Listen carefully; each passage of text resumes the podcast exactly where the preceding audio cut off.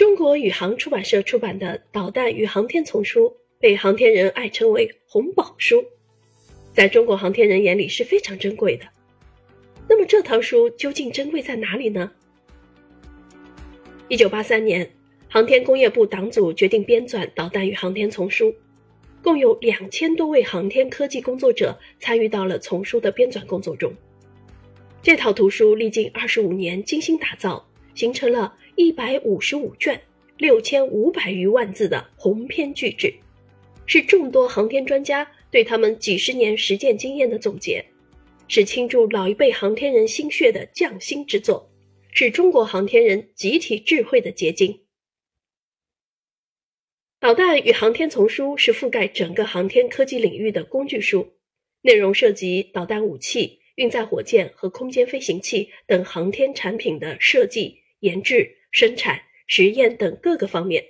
系统总结了在实践中形成的理论方法和工程经验。按照液体弹道导弹与运载火箭、固体弹道导弹、防空导弹、飞航导弹、卫星工程等五个型号系列编排，将各系列共用的固体推进技术和空气动力学编为专著。这套书系统总结了老一辈航天人在实践中形成的理论方法和工程经验，